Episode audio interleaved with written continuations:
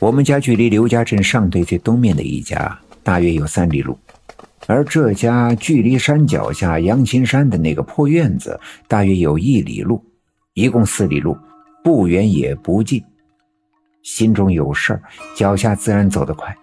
时近半夜，再加上前半夜人们帮我们家找人，南山北坡的跑呀，都已经乏累，所以村子里的人们早已经关灯睡觉。二月二，天上没有月亮，那些星星也困乏的不肯发光。刘家镇一片漆黑，这种漆黑显得十分的深邃。漆黑带来的寂静让夜行的人感到压抑，而这种压抑让人十分的不安。很快，我奶奶和我爸爸就到了村东头最后一家。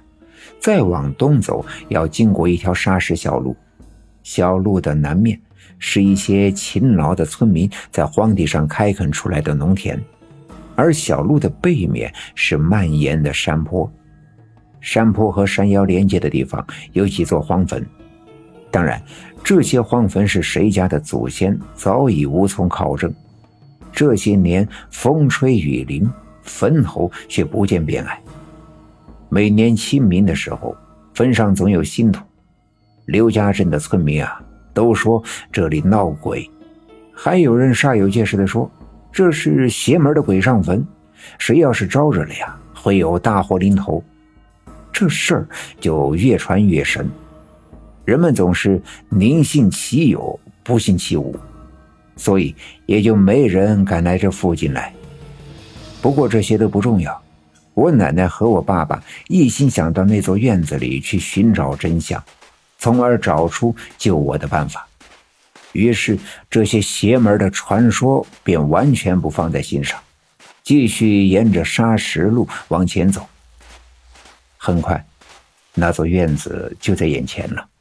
院子的棉布帐篷里的灯都已经熄灭，地质队的工人们早已睡着。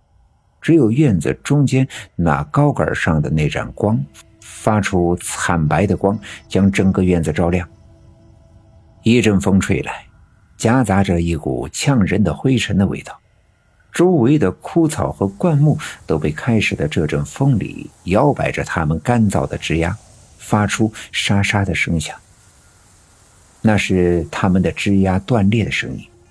随着这阵风越来越大，越来越猛。他们开始在风里嘶嚎，他们的嗓音尖锐，令人听了浑身发痒。突然，空中传来一阵轰隆隆的声音，声音低沉而深远，似乎在遥远的天边传来，又好似就在人们的耳边。我奶奶和我爸爸停住脚步。仰起头，朝东面的天边望去，天空中的黑暗如常，只能看到一团黑影，渐渐的遮掩住可怜的星光。像那年秋天刘家镇的田地里的蝗虫，遮天蔽日的袭来，像乌云，像潮水，更像是一场毫不留情的瘟疫。随着那隆隆的声音越来越近。那团黑影也越来越浓，浓到即便是在这样漆黑的夜晚，也能清楚地分辨出那是一片滚滚的乌云。那团乌云浓厚，它圆鼓鼓的肚子里装着紫色的闪电，那些闪电东窜西跳，张牙舞爪地炫耀着它们恐怖的威力。也正是这嚣张的闪电的怒吼。才让空气中充满了这隆隆的声响。他们在夜空中欢腾跳跃，肆无忌惮。如果这在春天或者夏天，必将是一场暴风雨；而这是在寒冷的冬天，那么这乌云和雷声便特别的诡异。我奶奶和我爸爸都惊呆了，不知道。这到底是怎么一回事？到底要发生什么？去年的一年里，刘家镇的安宁被一件又一件的怪事打破，一桩又一桩离奇的死亡让人们感到恐惧。那些一直安分守己的、乐观的过日子的人们，这才意识到，原来这世界上真的有那些我们无法琢磨的东西。这些东西给我们带来磨难，带来恐惧。但不管怎样，那一件件怪事看起来都是独立的个体，只发生在那些与之相关的人身上。而眼前汹涌澎湃的乌云从东面的山头滚滚而来，它无比的巨大，大的让人们的眼睛装不下，脑袋里也装不开。几滴雨水滴落在地上，在这样的夜里响声清脆。又有几滴滴落在我奶奶和我爸爸的脸上。下雨了？这怎么可能？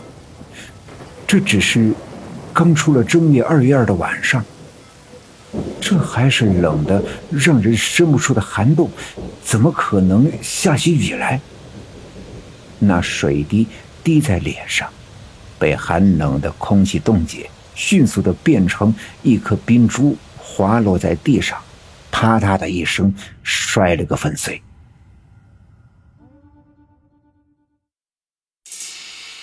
本集已经播讲完毕，感谢您的收听。欲知后事如何，且听下回分解。